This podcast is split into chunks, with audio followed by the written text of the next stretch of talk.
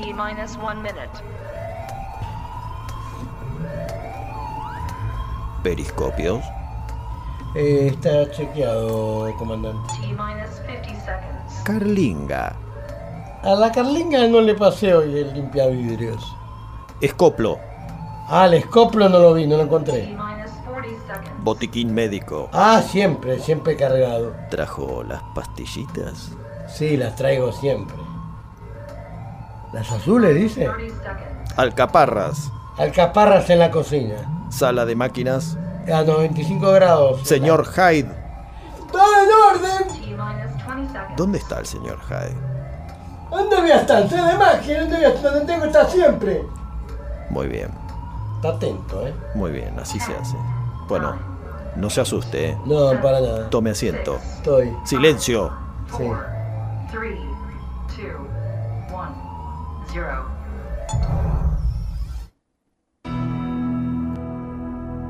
Buenas noches, esto es bairescityradio.com.ar.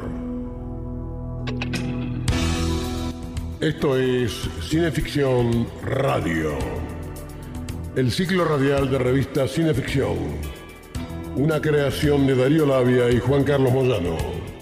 Cineficción Radio, conducido por Darío Labia y su amable anfitrión, quien les habla, Chucho Fernández. Nos acompañan en la operación técnica el querido Dr. Jekyll junto a Tony Bosikovic. La dirección artística y la puesta online es una realización de Edward Hyde. Diseño de sonido Pablo Sala. Cineficción Radio, el ciclo radial de revista Cineficción, es una producción general de Cinefanía y Camauer Rental Studios. Cineficción, dirección general Juan Carlos Moyano. Esto es bairescityradio.com.ar.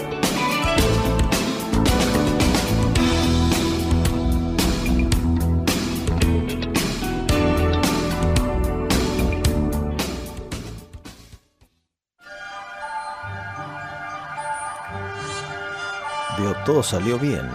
Sí. Soltamos amarras, parece. No hay filtraciones. No, no. No, hay- sé, Tony. Monseñor, ¿usted chequeó todo? Todo bien. Bien. No hay diferencia de presión. No, no. Vamos bien. Digo, mire, cuando sale así tengo que ponernos un palazo. No, no, no, no tema. Si llegamos hasta aquí, Sí. el resto será papilla para bebés. Ajá.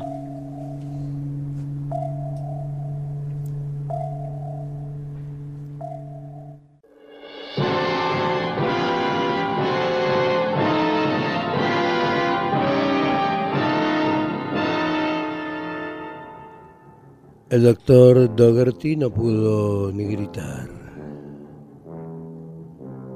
Al abrir los ojos y mirar ante sí a la sombra que se inclinaba sobre él, ya el filo del agudo acero estaba apoyado en su cuello. Bastó una brusca presión de la mano enguantada que lo empuñaba. La hoja cortó la garganta de oreja a oreja en rápido y preciso tajo, hecho con una frialdad escalofriante. El filo cegó no solo sus carótidas, sino también sus cuerdas vocales ahogando su alarido de agonía y terror justo cuando se iniciaba.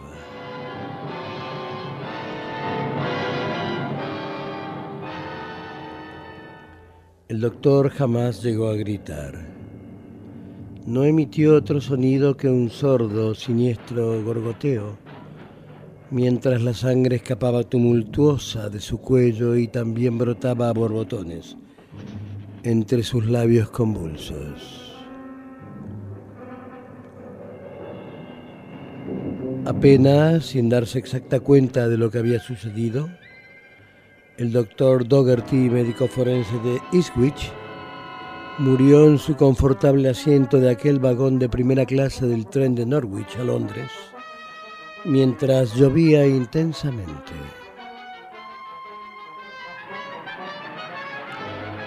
El asesino se abandonando el compartimiento que hasta entonces ocupara en solitario el médico, con igual sigilo y rapidez que al llegar, no sin antes revisar los bolsillos del hombre asesinado, despojándolo de un sobre cerrado que mostraba el membrete de la consulta del médico y parecía contener varias hojas de papel, dado lo abultado del mismo.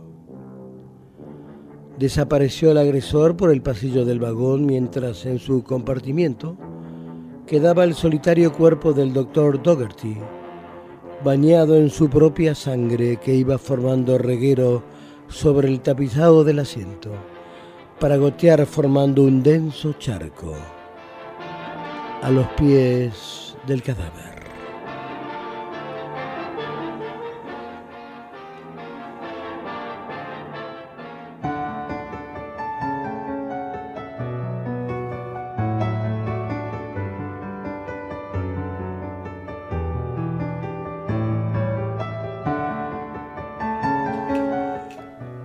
Contendría ese sobre que el pobre doctor Daggerty llevaba a Londres para presentar personalmente a Scotland Yard, que no podía salvar su vida enviándolo por correo con algún viajante?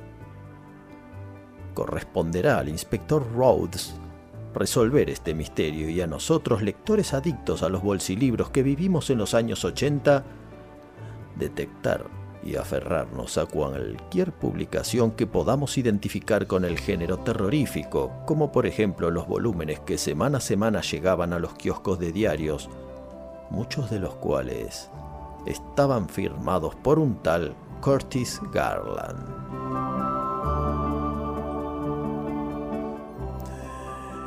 Nos dice Carlos Díaz Maroto en Universo Bolsilibro, Curtis Garland era un gran interesado en el ambiente y período histórico del Londres victoriano, y a continuación cita al menos media docena de sus novelas entre 1973 y 1985 inspiradas en la figura de Jack el Destripador.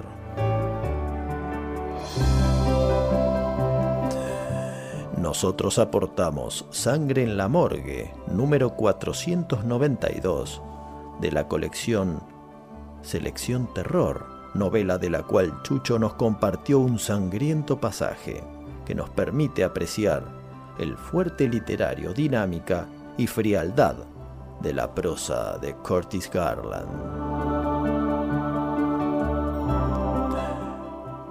Símbolo prolífico, como se ha dicho del bolsilibro, un digno sucesor del Penny Dreadful del siglo XIX que afortunadamente pudimos conocer, olvidar, recordar y recuperar en este presente inhóspito y vertiginoso, contra el cual oponemos un bálsamo aliviante que dimos en llamar Cineficción Radio.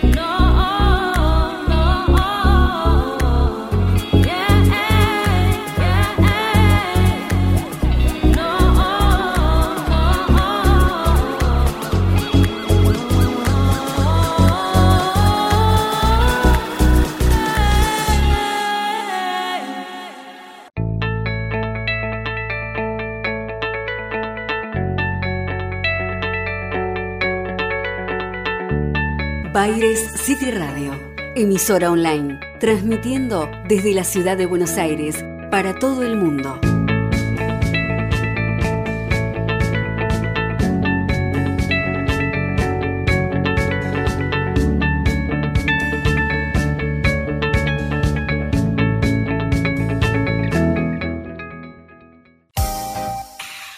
Camauer Rental, estudio y fotografía Proveedor de técnica y elementos de última generación para el sector audiovisual. Avenida Niceto Vega 5617, Palermo, Hollywood. Camauer Rental. Contáctenos en info.camauer.com. furia con gran venganza y terrible ira Cineficción. sobre los que intenten envenenar y destruir a mis hermanos. Domingos, entre las 20 y las 22. Soy el Señor cuando deje caer mi venganza sobre vosotros.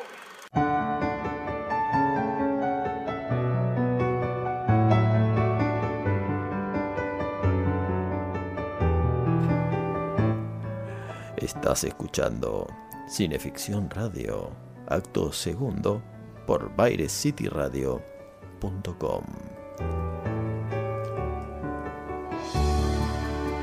¿Cómo, ¿Cómo anda, camarada? Bien, muy contento. Hemos tenido el día lunes 2 de diciembre nuestro encuentro anual en la fiesta que organiza Sagay a sus eh, socios, actores. Así que hemos pasado una velada formidable ahí junto a los camaradas y compañeros. Sí, puede, puede ser que vi fotos de usted con eh, Charry. Ah, sí, es un compañero al que aprecio mucho. Estamos en un proyecto juntos y lo hicimos en alguno- algunas cosas ya de adelanto para, bueno, para la venta en julio y bueno, nos volvimos a encontrar y nos abrazamos cariñosamente. ¿Es un proyecto del cual se puede revelar algo? No mucho, es una serie de tres temporadas Ah, nada más y nada en la menos. triple frontera. Impresionante. Sí, sí. ¿Una temporada por cada frontera? No, una se- eh, no, la, la- la triple frontera es una serie que se va a hacer en tres temporadas. ¿Qué- Y qué- está Pablo al frente de la producción, ¿verdad? Claro. Usted me imagino que va a ser de malo. Si no, no, no creo que pudiese verla. Sí, soy un tal Goncalves. Ah, González o Gon... Sí, Goncalves. está bien. Personaje medio siniestro, como siempre, para variar. Como de costumbre. Como lo habitual. Así es. ¿Cómo lo trató el amor, la semana? Eh, eh, depende de, de qué parte del amor se trata. El amor es como una ensalada, tiene de- demasiados inte- integrantes. Eh, ingredientes. Se me, el- me- me falló el, el inconsciente. Le falló. eh, Me falló. Tiene demasiados integrantes e ingredientes. Trajo- Algunos integrantes e ingredientes funcionan bien, otros no. Depende cómo se combinen. No, como los combines, algunos funcionan mal, otros bien. Trajo la pastillita. Sí, traigo siempre las pastillas. Tenemos algún anuncio para hacer, ¿verdad? ¿Eh, ¿Qué anuncio? Nuestros auspiciantes. Ah, sí, sí, sí. A recordar a Andrea Guerrero que nos hace el transporte y la técnica ahí desde Camauer, que prontamente va a estar eh, bien armado y bien locucionado, locutado, perdón, por Miriam Nancy Rojas, nuestra querida amiga. Seguramente eh, vamos a saludar también a, a Richard Wagner de Richard Tattoo, que ha inaugurado su nuevo local allí en el subsuelo de la Galería Bon Street. Gran amigo, gran camarada. En Avenida Santa Fe y Rodríguez Peña. Santa Fe y Rodríguez Peña. Sí, la otra después de Callao, como decimos los que vamos para aquel lado. Galería Street, subsuelo. Eh, saludamos también a quién más. Bueno, a Pablo Salas, a Eduardo Camauer. Sí, sí, ellos tienen su... Y vamos a saludar, ¿por qué no a Anita, que nos ha abandonado a nuestra suerte? Anita, Eh, Anita nos abandonó a nuestra suerte, pero también la recordamos con mucho cariño. esperemos que vuelva. Esperamos que vuelva. Le tenemos mandar un saludo a Federico Bimeyer, Siempre y a Santiago, Santiago Dorrego, Dorrego, sí. TN Tecno. El gran amigo de Rodrigo. Sí, señor. bueno, eh, este fin de semana estuvieron en la Comic Con. Estuvieron en la Comic Con, sí, sí, es verdad. Le mandamos un saludo grande a Alexis Puig, Ale- oh, gra- otro gran camarada, otro gran amigo, un gran compañero, un gran divulgador de- del cine nacional e internacional. que ya la semana próxima lo voy a ir a visitar y si usted Chucho anda disponible, Vamos, y a su chica Lola, que es una mujer que aprecio y, y quiero muchísimo también, la mujer de Alexis Pick, que no es ningún tonto para elegir señoras. al programa Cultura Pop. Cultura pop, correcto, ahí en la metro, ¿no? O en Sí, la se- pop. sí, en Radio Pop. En la pop. Bueno, la cuestión es que usted sabe que en estas, en el mes pasado estuvo nuestro emisario, nuestro agente Manola en España y estuvo haciendo algunas correrías en diversos festivales. Ajá, ¿qué tiene Así para que- contar de Manolas? Y ahora Manola lo vamos a, Antes de irnos al interludio musical, vamos a hablar un rato con Manola, que él nos va a decir desde Cataluña Ajá. cómo fue su andadura en estos festivales. Muy bien, adelante, Manolas.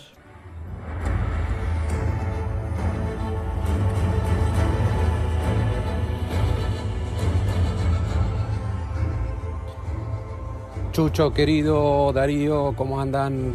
Bueno, aquí en carácter de agente secreto, como ustedes saben, estuvimos entre el 3 y el 13 de octubre pasados en el 52 Festival Internacional de Cinema Fantastic de Cataluña. Y ahí, bueno, eh, tuvimos un montón de experiencias eh, en esta muestra eh, cuyo leitmotiv fue el cine apocalíptico con el icono de Mad Max como mascarón de proa. Y mm, bueno, vimos algunas cosas. eh, Suicide Tourist, la película protagonizada por eh, Nicolai Coster-Waldau, eh, aquel famoso Jaime de Juego de Tronos. Eh, una película mm, interesante, pero que bueno, después eh, la propuesta que, arranca muy bien termina cayéndose.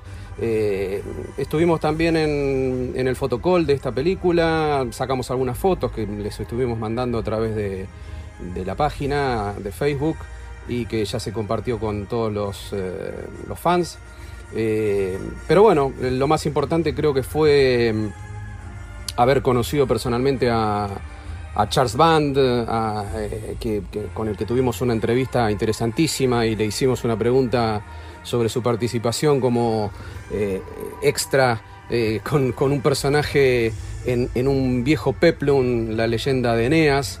Eh, realmente fue muy, muy, muy interesante la, la entrevista con Charles Band, que ya le comentamos. Eh, también nos encontramos con el maestro italiano Pupi Abati, con su película eh, increíble por lo actual, pero con un, con un dejo de- del gótico, del viejo gótico de terror, y el Señor Diablo. Y bueno, em, interesante todo lo que, lo que vivimos en ese festival. Y después, bueno, eh, obviamente eh, lo más interesante también fue lo de Nocturna, eh, con eh, nuestra participación en, la presentación de, la, revista Cineficción como colaborador y que fue un gran honor para mí y, y, bueno, compartir ese momento con José Paparelli y con el gran Carlos Díaz Maroto realmente fue muy, muy, muy interesante y muy provechoso y enriquecedor para mí personalmente, ¿no? Y después, bueno, ¿qué les puedo decir de lo de Donostia? Eh, que ya compartimos con ustedes, con Darío y Juan Carlos, en, allá en, la maravillosa ciudad de San Sebastián, en el País Vasco. Dos, eh, tres días fueron increíbles con, con ustedes y, bueno, disfrutando esa ciudad y la extraordinaria muestra de, de Paul Nashi, ¿no? Una, una biografía en imágenes que, que fue eh, organizada por Antonio Busquets y Vicky Rodríguez, eh, grandes amigos allá en Donosti, con los que mmm, compartimos una, una, experiencia muy, muy, muy linda también. Así que bueno, Chucho, Darío, les mando un fuerte abrazo y seguimos en contacto. En los próximos días andaré por allá por Buenos Aires y tendremos la oportunidad de vernos personalmente. Un abrazo grande y que la fuerza nunca deje de acompañarlos.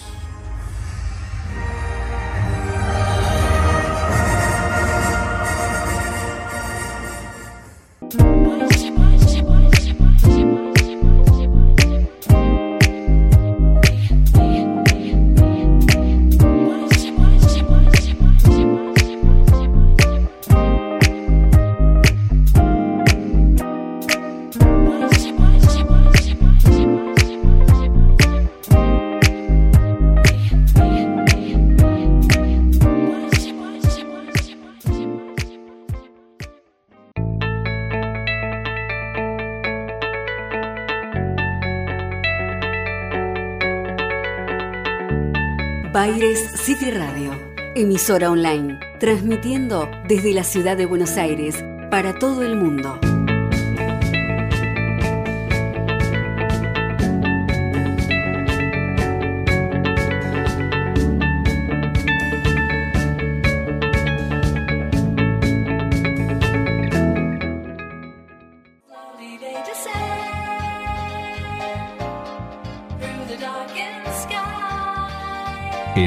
Industria audiovisual argentina, Pablo Sala.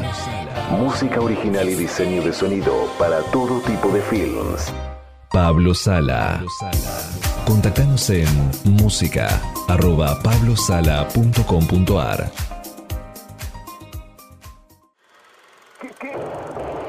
No se deje intimidar por el cine y los matones de Marcelius Wallace. Cineficción. Para estar bien informado y esquivar todas las balas. Para adquirir cineficción, consulte en cinefanía.com.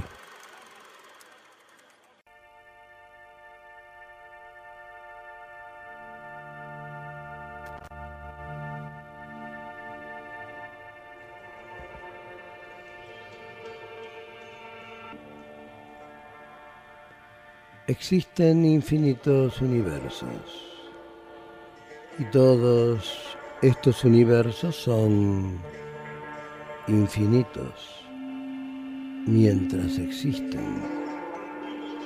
Porque aunque quizás no lo sepan, todos llegan a su final, tarde o temprano.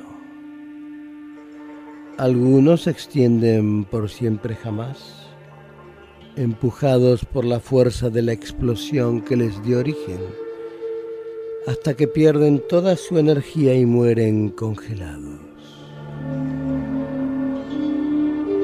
Otros, por el contrario, llegan a un punto en el cual esa fuerza se ve superada por la atracción gravitatoria. Se contraen y retroceden hasta ser nuevamente un punto infinitesimal que congrega toda la masa original. Toda. Pero esperen un momento. Hay uno que no tuvo ninguno de sus finales. Literalmente nunca alcanzó su final. Uno de tantos universos paralelos en el cual un evento fortuito cambió el desarrollo de todo lo conocido, deteniendo el tiempo para siempre. ¿Que cómo es posible? Permítanme que les cuente.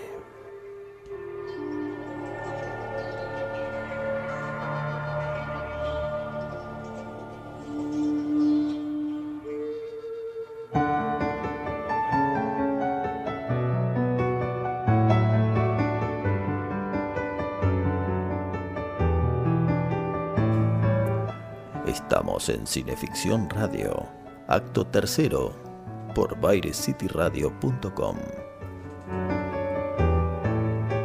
Pero en vez de que Chucho nos cuente cómo sigue el talismán, obra perteneciente al libro Relatos de otros mundos de Ediciones Fusang, daremos la bienvenida al autor de dicha antología, el querido amigo de la casa y fiel difusor de todas nuestras publicaciones, el señor Claudio Díaz. Hola muchachos, ¿cómo están? ¿Bien? Gracias por invitarme a charlar de un tema tan querido para mí. Me siento muy honrado y agradecido. Claudio, ¿cómo fue tu primer encuentro con un bolsilibro? Cuando era chico, con mi familia íbamos cada tanto a San Fernando, en el Gordini de mi padre, a visitar a un tío abuelo que era carpintero. Recuerdo que por aquel entonces me parecía un lugar muy lejano. Se puede decir que eran visitas entre grandes y se hablaba de temas que no me interesaban, entonces al final me aburría y me iba al taller de carpintería a curiosear. Por eso un día este tío abuelo me regaló varios bolsilibros para que me entretenga. A mí me gustaba ya mucho la ciencia ficción entonces, y siendo chico eh, la veía en los films que pasaban en Sábado de Superacción, que eran casi siempre films de los años 50, o series como OVNI, Robin el Interplanetario, Perdidos en el Espacio o El Túnel del Tiempo y en historietas la encontraba en Flash Gordon, El Eternauta o Genga, el cazador que salía en Scorpio, pero no había visto hasta el momento bolsilibros. Estos fueron los primeros que leí. Parecía raro en ese momento que no llevaran ilustraciones interiores, a diferencia de los libros de la colección Robin Hood, por ejemplo, que era lo que conocía. Y recuerdo todavía la sensación hoy de estar dando un gran paso como lector en ese sentido, en leer un libro sin ilustraciones. ¿Y recordás ¿Cuál fue ese primer libro que leíste? Todavía guardo el recuerdo también de estar sentado a la puerta de casa, en el zaguán, leyendo el primero de los siete libros que me habían regalado, Alquimia 3000 de Curtis Garland. Tenía nueve años entonces y me llevó unas cuantas tardes leerlo, ya que no estaba acostumbrado a tanto texto. Claro. Pero me encantó, la verdad que me encantó. Lo gracioso es que se trataba de una literatura ágil. Hoy para, por ahí te lo lees en dos o tres horas eh, a lo sumo. En ese momento me había llevado un poco más. Pero se puede decir que fue amor a primera lectura. ¿Cómo fue la fiebre de los bolsilibros en Argentina? Los bolsilibros estaban presentes en todos los kioscos y los leía todo el mundo.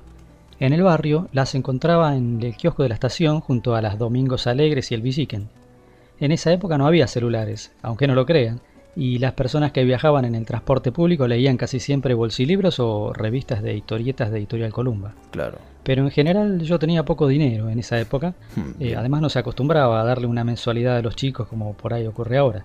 Así que con los amigos del barrio, amigos que todavía conservo, los fines de semana juntábamos aluminio, bronce y lo que pudiéramos, salíamos a pedirle diarios viejos a los vecinos y después los vendíamos y con ese dinero nos íbamos hasta los canjes de revista y los transformábamos en revistas de historieta y en bolsilibros. Bueno, se trata de una pequeña experiencia de cuentrapropismo y libre empresa, ya en la Argentina del siglo pasado. Con el dinero en la mano caminábamos 15 cuadras hasta uno que se llamaba Tiempos Viejos, en Villa Devoto, donde había una caja de cartón enorme que nos alcanzaba el dueño y adentro de la caja había pilas y pilas de bolsilibros de ciencia ficción, que eran los que me gustaban a mí. Pero esto se repetía en cada barrio.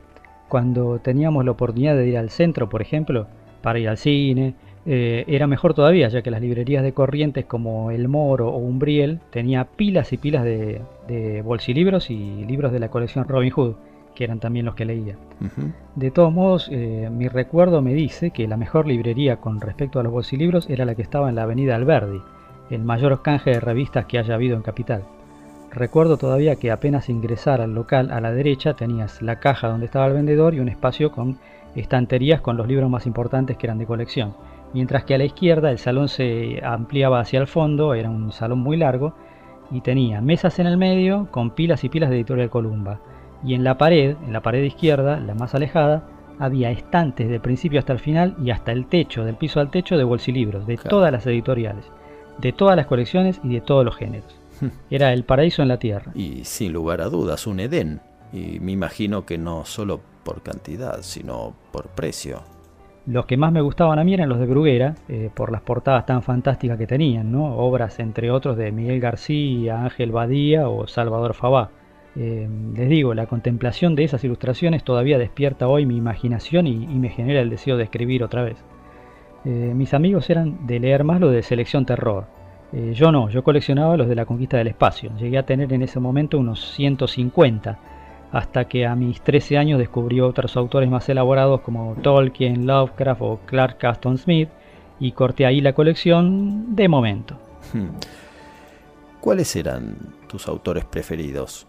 Mis autores preferidos eran Curtis Garland, eh, cuyo verdadero nombre era Juan Gallardo Muñoz, Hmm. A. Torkent, eh, que se llamaba Ángel Torres Quesada, Ralph Barbie, Rafael Barberán, Glenn Parrish, Clark Carrados, que en realidad los dos nombres pertenecían a Luis García Lecha, o Joe Mugar, José María Moreno García. Estos autores nunca me defraudaban. Los demás, bueno, depende de qué libro cayera en mis manos. A veces eran brillantes y otras increíblemente malos. El caso más curioso es el de Marcus Siderio, que se llamaba en realidad María Rudodera, era una escritora, y de quien conservo relatos maravillosos como Los Supervivientes o La Organización. Eran de verdad maravillosos y hasta comprometidos políticamente en pleno gobierno de facto español. Pero así como publicaba estas joyas, había sabido publicar otras bastante olvidables, eh, por decirlo así. Bastante olvidables es un buen concepto para definirlas. Eh, hay que decir en favor de estos autores, todos ellos españoles con seudónimo anglófono a pedido de la editorial, solían escribir una novela en 4 o 5 días, por lo tanto no tenían mucho margen para corregir. Así que realmente hay que maravillarse ante los logros que podían obtener en apenas una semana. Si me piden una calificación hoy, eh, eh, siendo frío, con mayor conocimiento sobre escritura, diría que de cada 10 bolsilibros, 7 estaban realizados hasta ahí no más. Dos bastante bien escritos y el restante era una verdadera joya literaria. O sea que haya una joya literaria entre cada 10 no es poco. No. Pero claro, en aquel entonces todos, todos eran oro en polvo para mí. Todos me gustaban.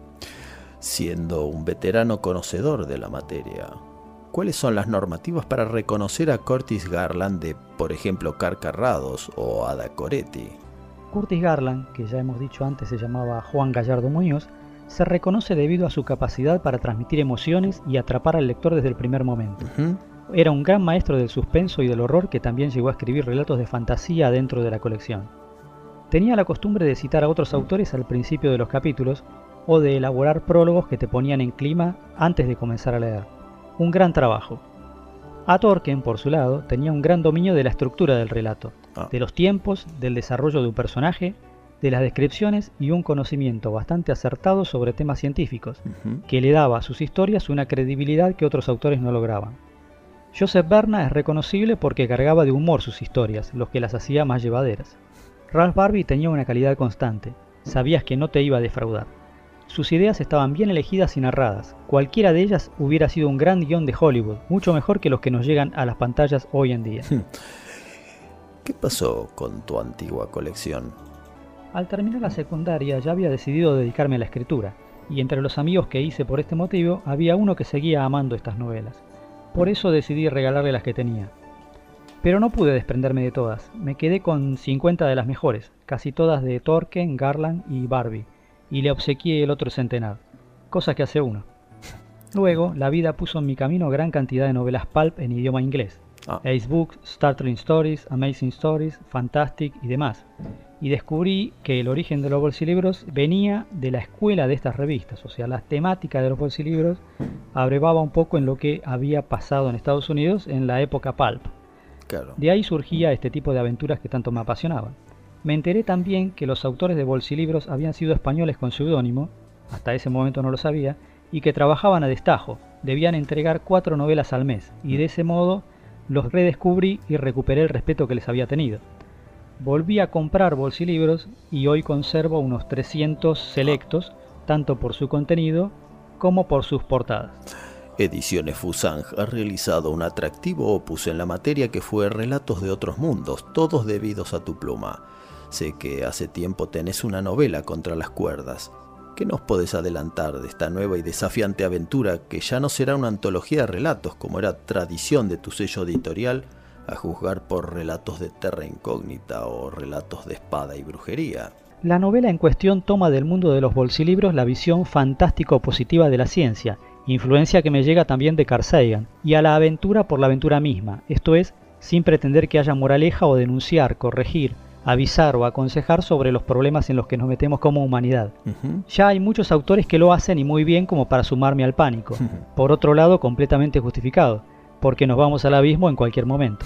Eh, bueno. Pero con esta novela lo que pretendo es ofrecerle al lector unas vacaciones, un viaje a un mundo desconocido, como los relatos de aventuras de Henry Rider Haggard, Edgar Rice Burroughs, Lee Brackett, Otis Adelbert Klein o Julio Verne. Unas aventuras fantásticas en otro universo que los desprevenidos protagonistas deberán vivir y atravesar para volver al hogar. Eso también la acerca a la literatura pulp norteamericana que tanto me gusta, en la que todo puede pasar mientras se mantengan una coherencia y unas reglas claras en la construcción del mundo imaginario, que es lo más difícil y lo que me tiene puliendo en forma constante la mitad que ya está escrita. ¿Y los personajes son como los de un bolsilibro o lo de pulp? La diferencia con el pulp es que los protagonistas de mi novela no están idealizados, sino que los desarrollé tomando elementos de gente que conozco, de amigos, los mismos que me acompañaban en los canjes de revistas, y hasta de mí mismo, para de ese modo crear personajes bien porteños, bien argentinos, que no reaccionen como el típico héroe de aventuras, que se enfrenten a los desafíos con humor, que sean capaces de escapar en un buggy de una fortaleza pseudo-micénica atacada por Quetzalcoatlus, Hmm. o detenerse a tomar unos mates con guitarreada incluida en plena selva prehistórica en compañía de guerreras amazonas. Quiero que el lector se pueda identificar con los personajes y disfrutar de estas vacaciones en otro mundo, al otro lado del universo. Si lo logro estaré muy satisfecho, espero que así sea, pero me está tomando mucho tiempo hacer las cosas bien. Cuanto más delirante es tu historia, mejor escrita tiene que estar para que sea creíble. Esto ya parece una norma del oficio de ser escritor. Muchas gracias, Claudio, por esta charla y en breve la estaremos siguiendo en Entelequia. Gracias de nuevo, muchachos, un placer haber charlado con ustedes. Aquí estaré disponible para hablar sobre literatura fantástica o ciencia ficción cuando gusten. Abrazo a ambos.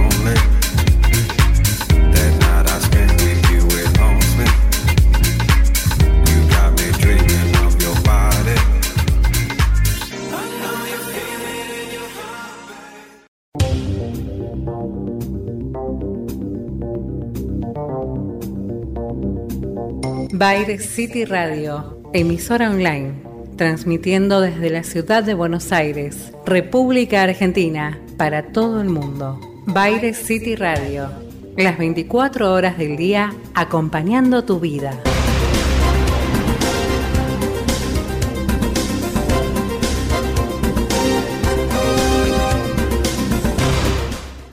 caer mi furia con gran venganza y terrible Cineficción. Domingos, entre las 20 y las 22.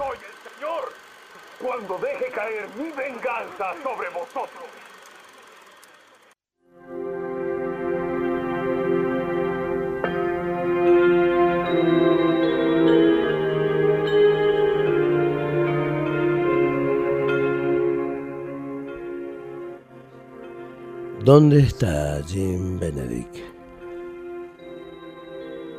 La pregunta de la señorita Cheryl quedó en suspenso. Los colegiales se miraron unos a otros encogiéndose de hombros. No sé, manifestó al fin una niña de rubias trenzas sacudiendo la cabeza. Le vi en el tobogán poco antes de dar la hora de regresar a clase, señorita Bridge. Se quedó allí cuando volvíamos todos. Creo que algún que otro niño se quedó con él, pero no sabría decirle quién, señorita. Aquí no falta nadie más que Jim, insistió la señorita Cheryl Bridge. Tras contar de nuevo a los niños presentes. Elevó la voz golpeando con energía el pupitre con una vara graduada. A ver, escuchad todos. Que hable el que se quedó con Jim Benedict al final del horario del recreo. ¿Quién de vosotros fue? No hubo respuesta. Los alumnos cambiaron miradas entre sí encogiéndose de hombros. Ninguno respondió. Muy bien, dijo con firmeza. Debo entender que por alguna razón uno de vosotros me está ocultando un hecho sin importancia. ¿Es que el que se quedó con Jim tiene miedo de hablar? Si es así, que se sincere. Tiene mi promesa de que no lo acusaré de nada, aunque ayudase a Jim en alguna travesura.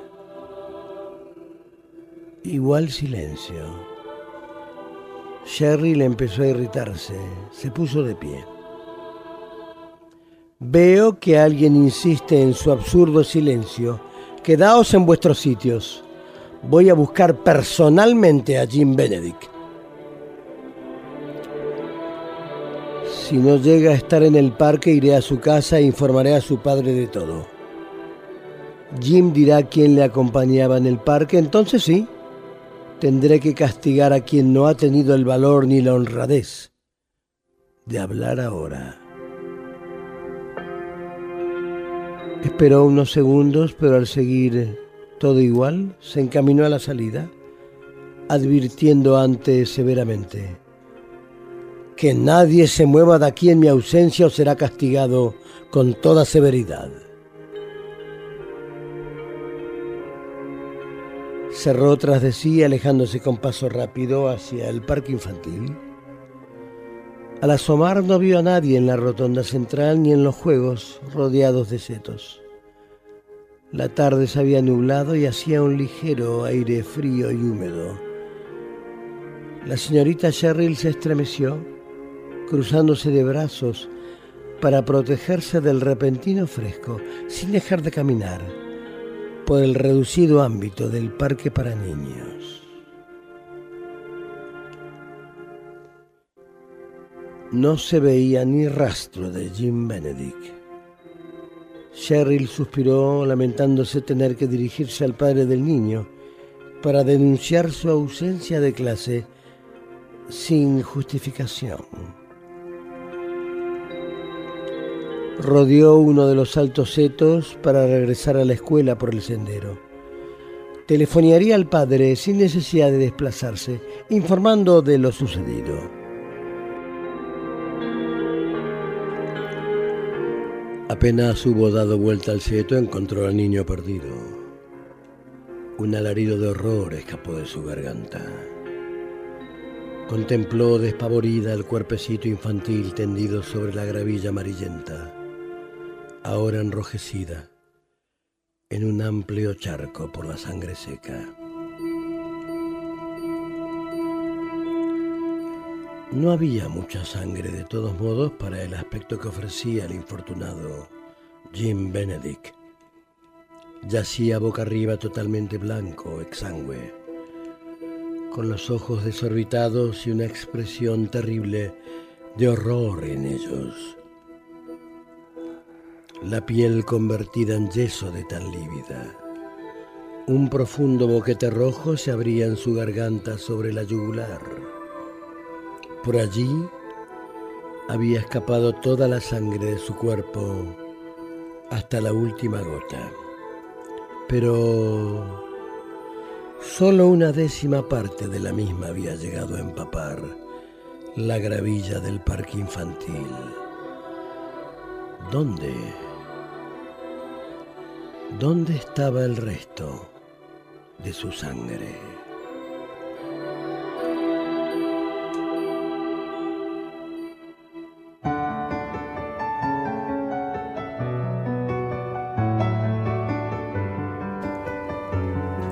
Esto es Cineficción Radio, cuarto acto, por bairescityradio.com. Recién éramos testigos de una misteriosa situación de Las criaturas del vacío de Curtis Garland, número 644 de la colección La conquista del espacio de Editorial Bruguera, que más parecería corresponder a Selección Terror, un grupo de niños, como en el pueblo de los malditos, pero en vez de ser telépatas, son vampiros que se alimentan de la sangre de sus compañeritos. ¿Conseguirá esta maestra de escuela desentrañar el misterio y derrotar a los alienígenas? Desde luego, pero le tomará 94 páginas, que era la extensión que por regla cada uno de estos libritos semanales nos ofrecía en los kioscos, canjes y escaparates donde podíamos conseguirlos.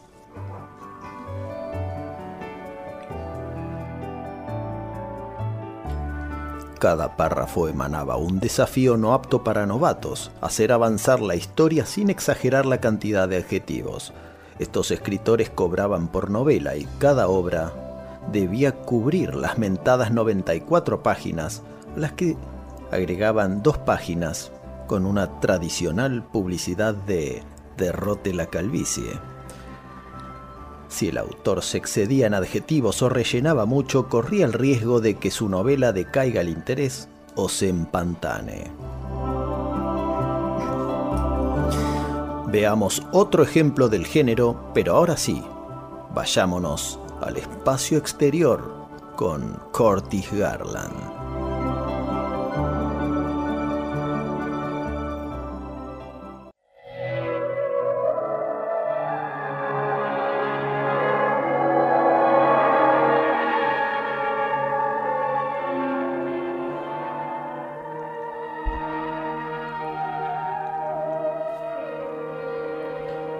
Desorbité mis ojos mirando aquello que se movía hacia mí, reptando por el suelo como una simple materia desordenada y repugnante.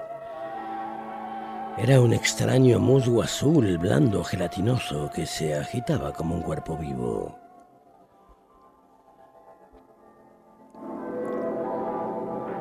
Se extendía pastoso y fétido. El olor que venía por un conducto especial de mi escafandra era capaz de filtrar cualquier tóxico, pero no un hedor tan acentuado como aquel, produciendo el efecto de materia descompuesta en plena putrefacción.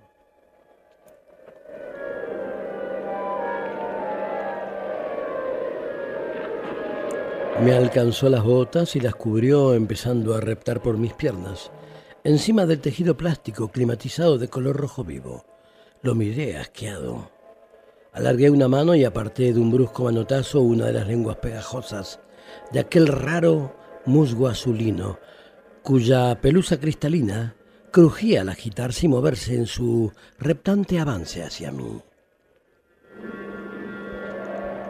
La gelatina rodó por el suelo, pero solo para volver a adherirse a mi pierna, lamerla vorazmente y comenzar de nuevo a reptar hacia arriba.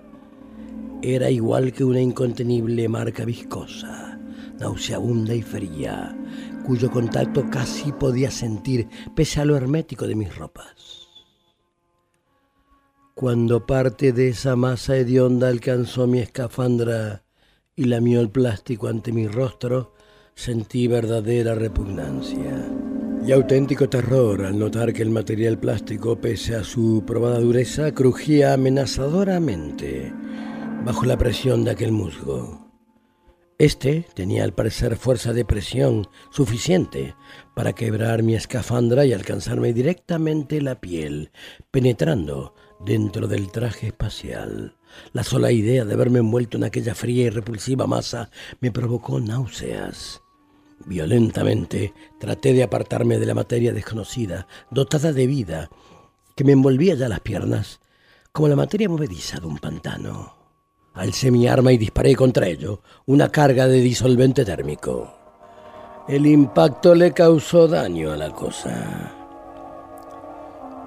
Vi que se agitaba como algo realmente vivo, soltándome y latigueando en el aire, mientras una parte del musgo bajo el efecto de la carga térmica empezaba a humear, derritiéndose en forma de sucio charco parduzco.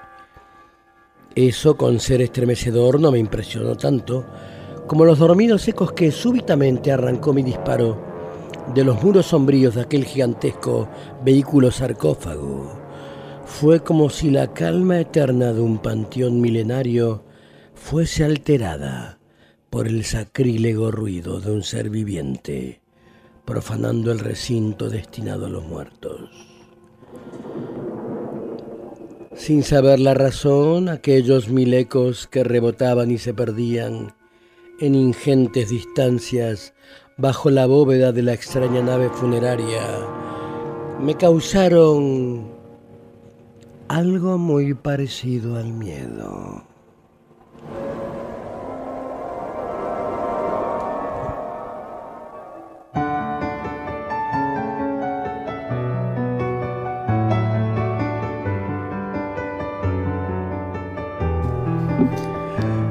Cementerio Cósmico de Curtis Garland fue publicado por una tal editorial Astri, dice Carlos Díaz Maroto en un universo bolsilibro.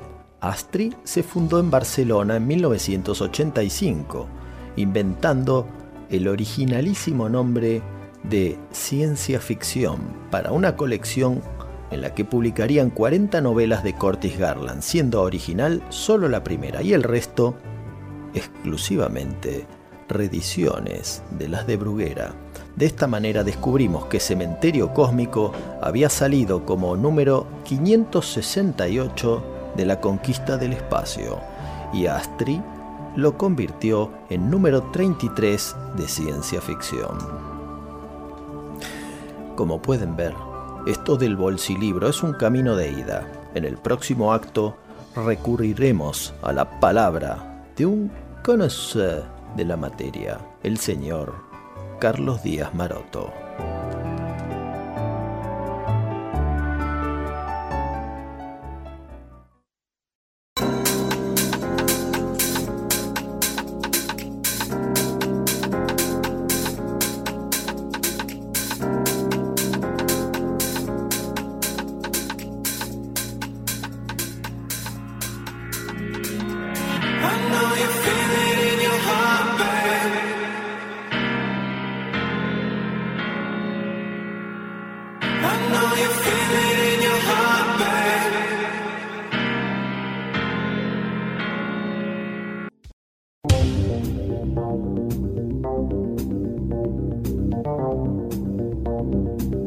Bayer City Radio, emisora online, transmitiendo desde la ciudad de Buenos Aires, República Argentina, para todo el mundo. Baile City Radio, las 24 horas del día acompañando tu vida.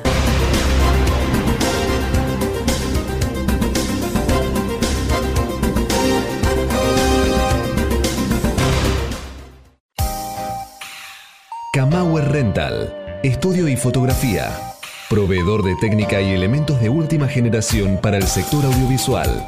Avenida Niceto Vega 5617, Palermo, Hollywood. Camauer Rental. Contáctenos en info.camauer.com.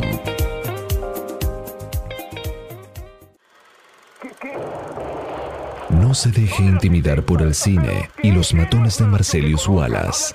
Cineficción. Para estar bien informado y esquivar todas las balas. Para adquirir cineficción, consulte en cinefanía.com.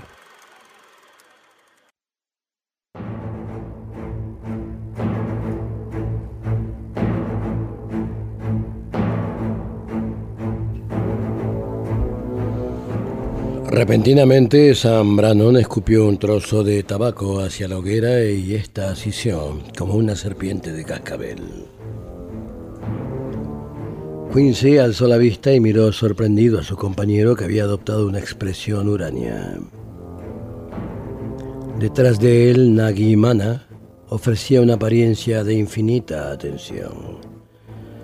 ¿Han oído hablar, prosiguió McBride, de vampiros ¿Hombres lobo? Quincy se removió inquieto. Sí, desde luego, algo he oído. Sin saber el motivo, Quincy se sintió sumamente inquieto. Será mejor que descansemos, dijo. Mañana nos espera una jornada difícil. Así lo hicieron. Se envolvieron en las mantas con las armas bien a mano y procedieron a descansar. Casi de inmediato Morris quedó dormido y al instante se vio acosado por extrañas pesadillas. Ante él aparecían imágenes confusas, como una insólita ventisca de pavor y muerte. En medio de ellas había destellos de vislumbres, como el rostro de un caballero con bigote y dientes afilados.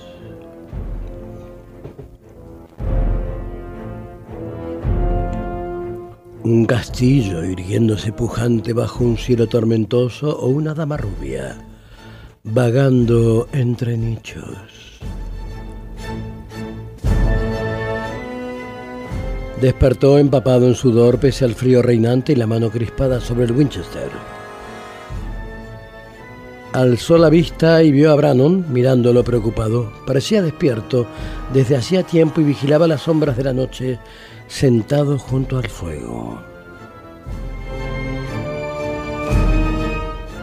Algo me dice que este viaje va a resultar funesto, espetó Sam y después lanzó un escupitajo de tabaco mascado hacia el fuego.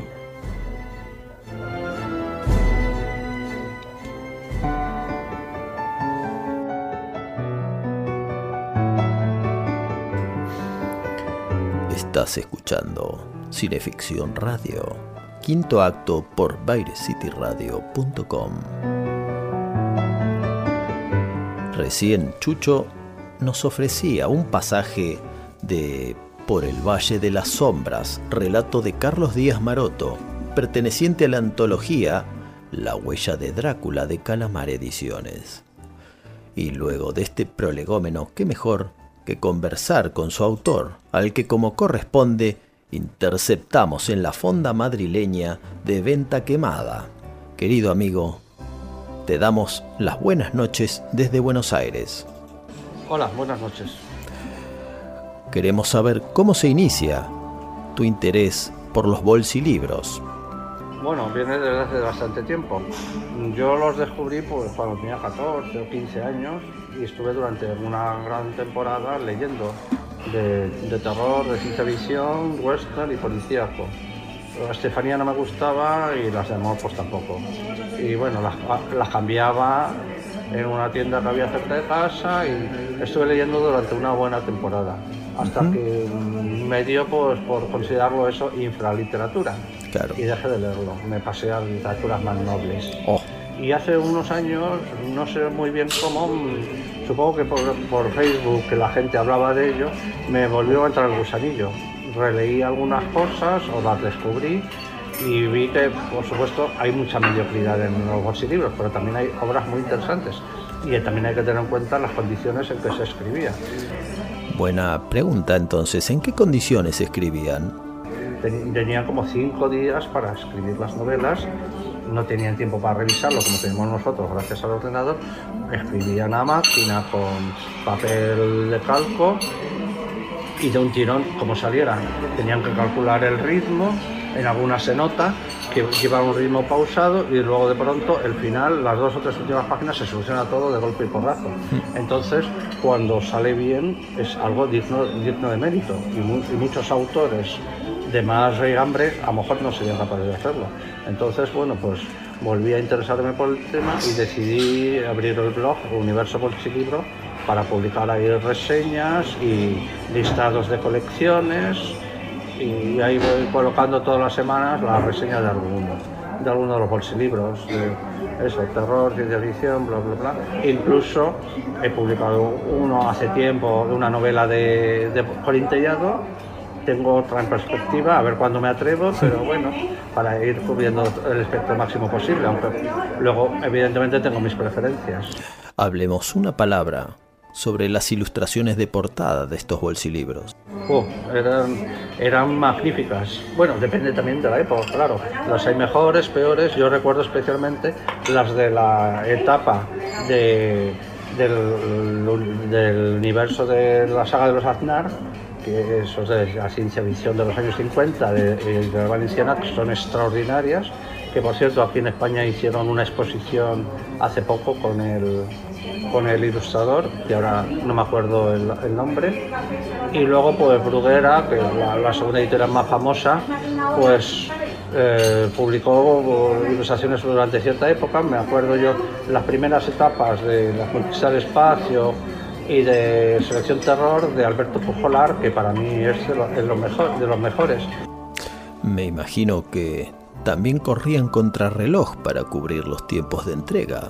Luego hubo otros estilos ya un poco más deslavazados, así que no me termina de convencer, pero hay, hay auténticas joyitas. Y una cosa muy divertida de las portadas bolsillos, que muchas veces se inspiraron en fotogramas de películas. Y entonces te puedes reconocer, mira, este, este es Peter Lorre en Mad Love, esto, y es muy divertido ir reconociendo películas. Es decir, que se inspiraban en fotogramas pero no provenían de la pantalla del televisor. ¿Dónde, dónde se publicaban? No, supongo que eran revistas de cine que tenían o algún, algún fondo editorial que había de documentación y de ahí pues copiaban una cabeza por un lado, luego una chica tumbada que es de otra película o- y así lo hacían. ¿Qué apreciación te merece Curtis Garland? Para mí es de mis favoritos, porque por ejemplo también me gusta mucho Luke Carrigan y creo que escribe novelas magníficas, policíacas y del oeste, pero el terror y la ciencia ficción no se le da muy bien. Y de hecho su mejor novela de terror, que es Noches de Amor Eterno, en realidad es un policial, un poco sórdido y por eso lo ha metido en una colección de terror y antes lo habían publicado en la colección La Huella, que era policíaco, y entonces pues es irregular en ese sentido. Si lees alguna de Luke Carrigan, de, de policíaca o del oeste, sabes que es entre buena y magnífica. Pero Curtis Garland tenía un nivel cualitativo bastante equilibrado en todos los géneros. Y entonces para mí es, digamos, el, el number one. Se editó una biografía de Curtis Garland hace unos tres o cuatro años, puede ser. Yo creo que más, yo creo que hasta 10 o 12 años tal vez salió. O sea, hay que tener en cuenta que ya murió hace uno- un par de años. ¿Qué interés acarrean hoy en día los bolsilibros en España?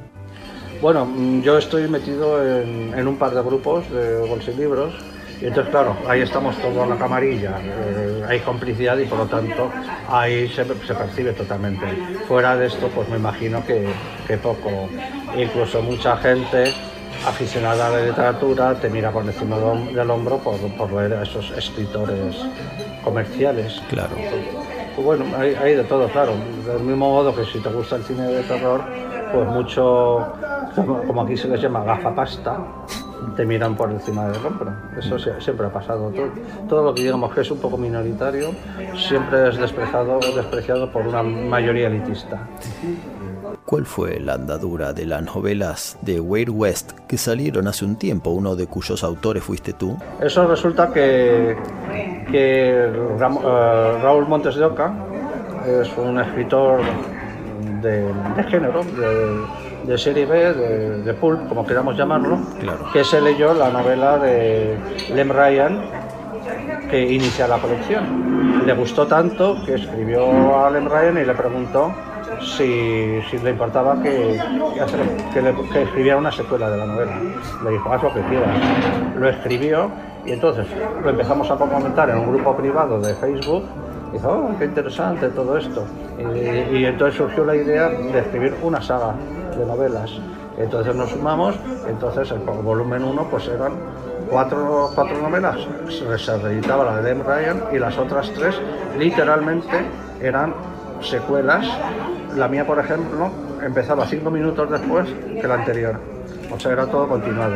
Después ya se continuó la idea con una gran variedad de autores y entonces pues ya pues se- ya se diversificó un poco. Salieron nuevos personajes, se crearon digamos distintas líneas narrativas. Ah, me, me imagino, un universo bolsilibro. que alguna vez hemos planeado o fusionado todo en una gran macro saga y entonces son historias sueltas. Yo he, he escrito ahora ya una segunda que supongo que estará maquetándose ahora, no sé muy bien en qué proceso está, donde por cierto saco a una familia de rancheros, que es, es un, el un patriarca maduro y tres hijos, uno de ellos gordo, otro guapito y otro vestido de negro, por si os suena de algo. Vaya que me suena de cierta familia que regenteaba un rancho en Virginia. Pero vamos a tener que ir despidiéndonos porque esa nenita que está moviendo la silla está poniendo de los nervios a los abuelos, a nosotros y también a los oyentes. Así que querido amigo, un fuerte abrazo de Chucho, mío y de todos tus lectores y seguidores de Argentina. Un saludo desde Madrid a Chucho, todos los oyentes y a todos los argentinos que les guste lo fantástico.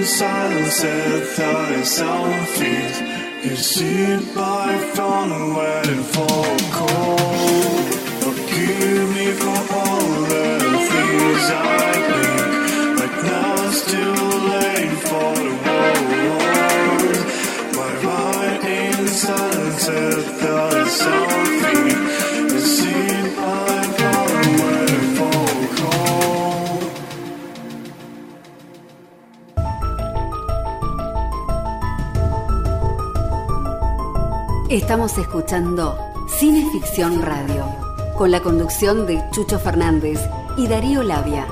Espeluznantes historias de terror.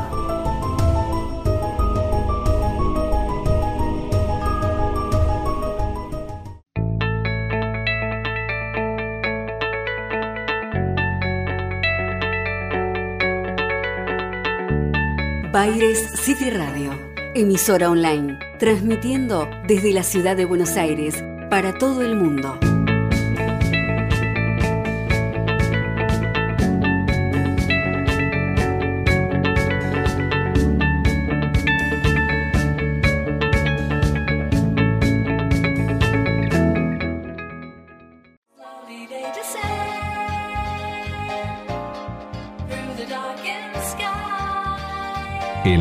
Audiovisual argentina, Pablo Sala. Música original y diseño de sonido para todo tipo de films. Pablo Sala. Contactanos en música@pablosala.com.ar.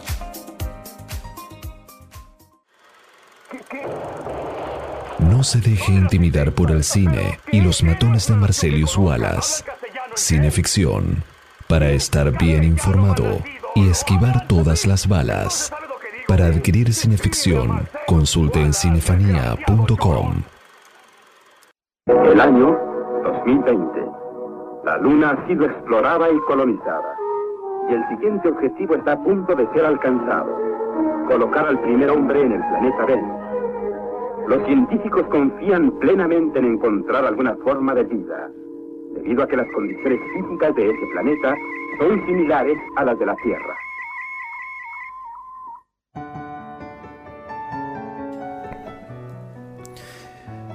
Esto es Cineficción Radio, último acto por BaireCityRadio.com. En los años 60, Roger Corman hizo cine al estilo bolsilibro. Adquirió una película soviética titulada La llamada del cosmos. Le extrajo escenas de miniaturas espaciales y astronautas yendo y viniendo por el éter y facturó al menos tres películas planetarias. Proyecto Planeta Rojo, El Planeta Sangriento y Viaje al Planeta Prehistórico, en la que justamente ocurre un siniestro espacial. Tres naves cohetes se encuentran en una expedición en el espacio. Las Sirias, Vega y Capella.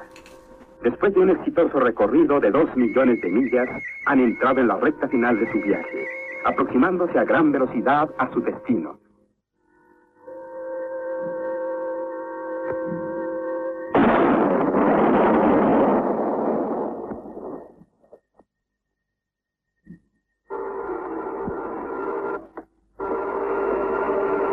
¿Qué sucede? ¿Qué ha pasado? La nave Capella, señor. Ha sido alcanzada por un meteorito. ¿Está dañada? Completamente destruida, señor. Comuníqueme con la nave Sirius de inmediato. Sí, señor.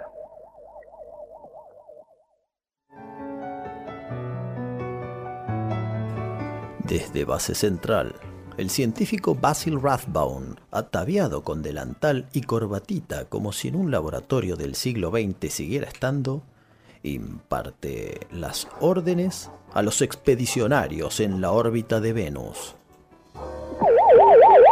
Según me siente, comandante. Comunícame.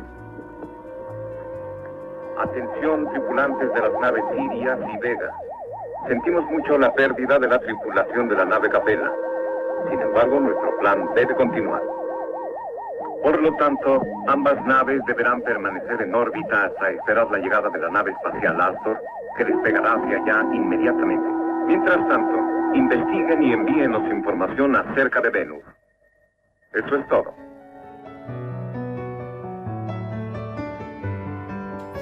A dos órbitas, un cinturón de Van Allen y tres asteroides de distancia. Otra nave espacial recoge a una sugestiva pasajera. Basil Rathbone también está al tanto de esta otra misión, pero no puede impedir que al caer la noche le encomienden al pobre Dennis Hopper que se quede a cuidar a la extraña alienígena. Período para dormir. Paul, es su turno de vigilar los controles, ¿verdad? Sí, comandante. Bien, discutiremos su extraño comportamiento más tarde. Me parece que sería buena idea dejarle un poco de comida. Tal vez si siente hambre, decida probarla. Sí, eso haré, señor. Bueno. Debo ir a vigilar los controles de esta nave espacial. Le dejo un poco de comida en caso de que tenga hambre y un poco de agua. Debería usted tratar de dormir. Ya sabe, dormir. ¿Mm? Mm. ¿De acuerdo?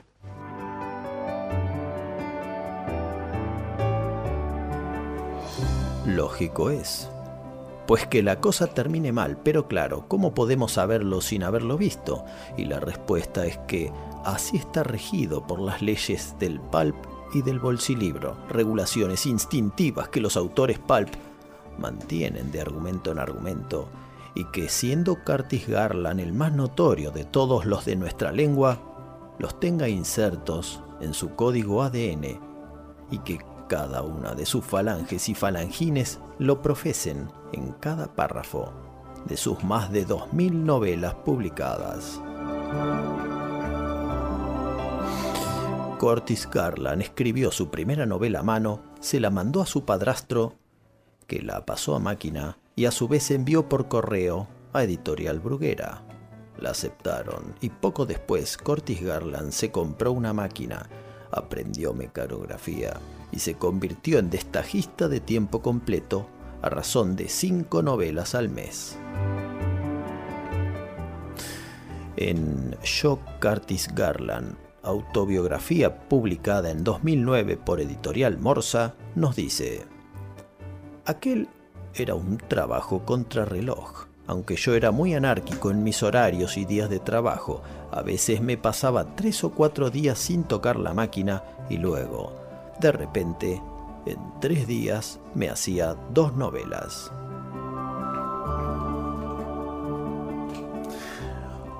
Una de esas sería Hombre Omega, número 384 de la colección Conquista del Espacio, en la que un cosmonauta sobrevuela la Tierra teniendo como copiloto solamente a una computadora.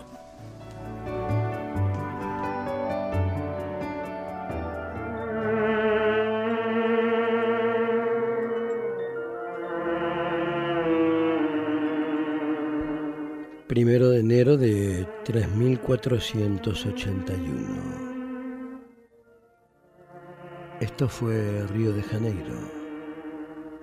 Dije bien, primero de enero de 3481. Ronald Greer cerró sus ojos angustiado. Se estremeció. Mentalmente evocó cómo serían otras ciudades semejantes. Nueva York, Los Ángeles, Chicago, San Francisco, Londres, Roma, Madrid, París, Tokio, Moscú, Pekín.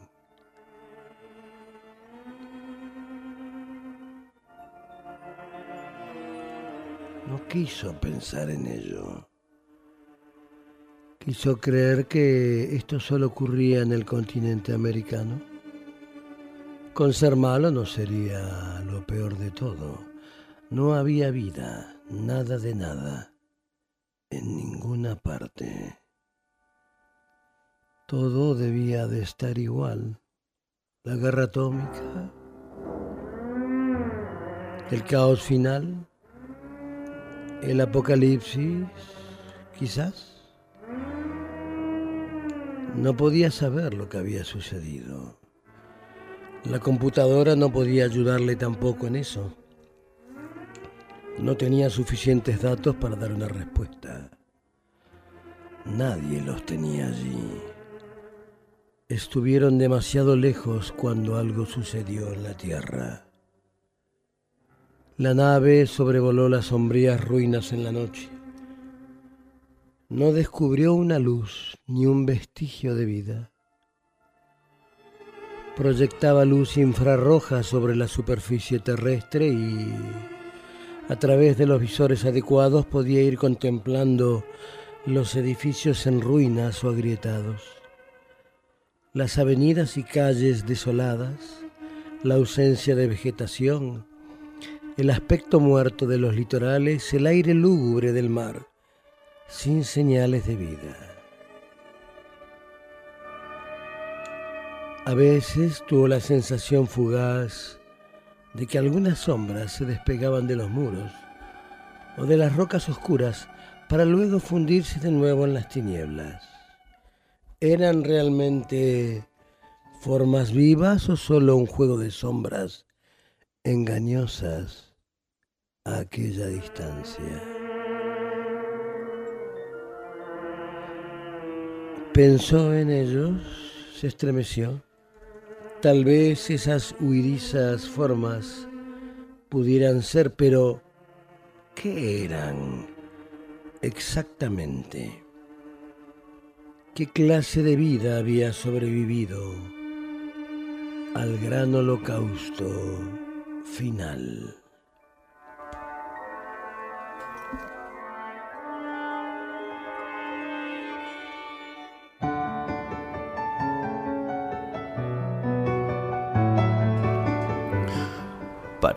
Que los autores nos pudiéramos poner de acuerdo y exigir mejores condiciones, Bruguera no permitía que nos vinculáramos entre nosotros. Por ejemplo, ellos estuvieron mucho tiempo editando en Brasil y Argentina sin pagarnos nada, y nosotros sin enterarnos de que nuestros libros se publicaban allí, pero igual nos conocíamos. Nos cruzábamos a veces y nos presentábamos con nuestros seudónimos. Yo soy tal y yo tal. Casi siempre cuando íbamos a cobrar haciendo la cola en la caja.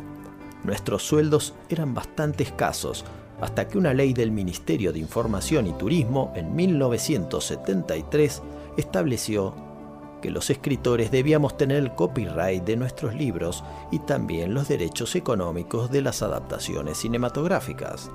Ahí empezamos a cobrar mucho mejor.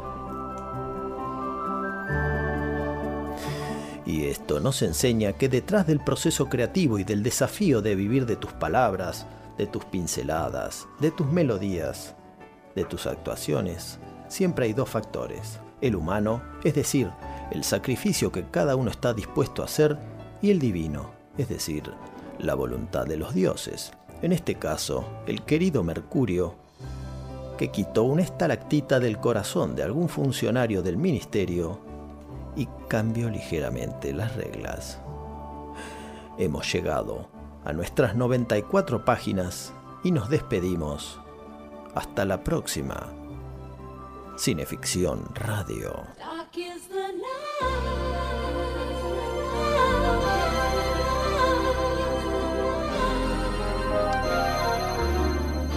Damas y caballeros, gracias por volar con nosotros nuevamente.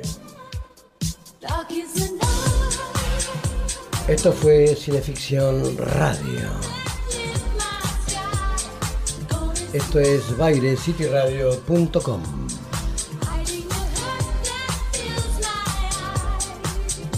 Nos acompañaron en la amable conducción el jefe Darío Labia y su amable anfitrión, ¿quién les habla?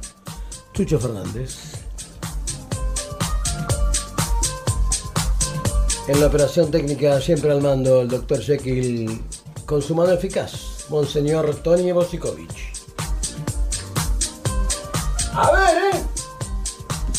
Acá tenemos siempre el atolondrado de siempre, valga la redundancia. La puesta en el aire es del querido Edward Hay. Dígame, sí, lo escucho. ¿Cómo que atolondrado? Es un atolondrado. El diseño de sonido es del querido Pablo Sala. Este es un programa de Cinefanía. Es el ciclo radial de la revista Cineficción que conduce magistralmente desde Houston, Texas, Juan Carlos Moyano. No es chiste, ¿eh? Houston, Texas. eh, Esa, esa- está.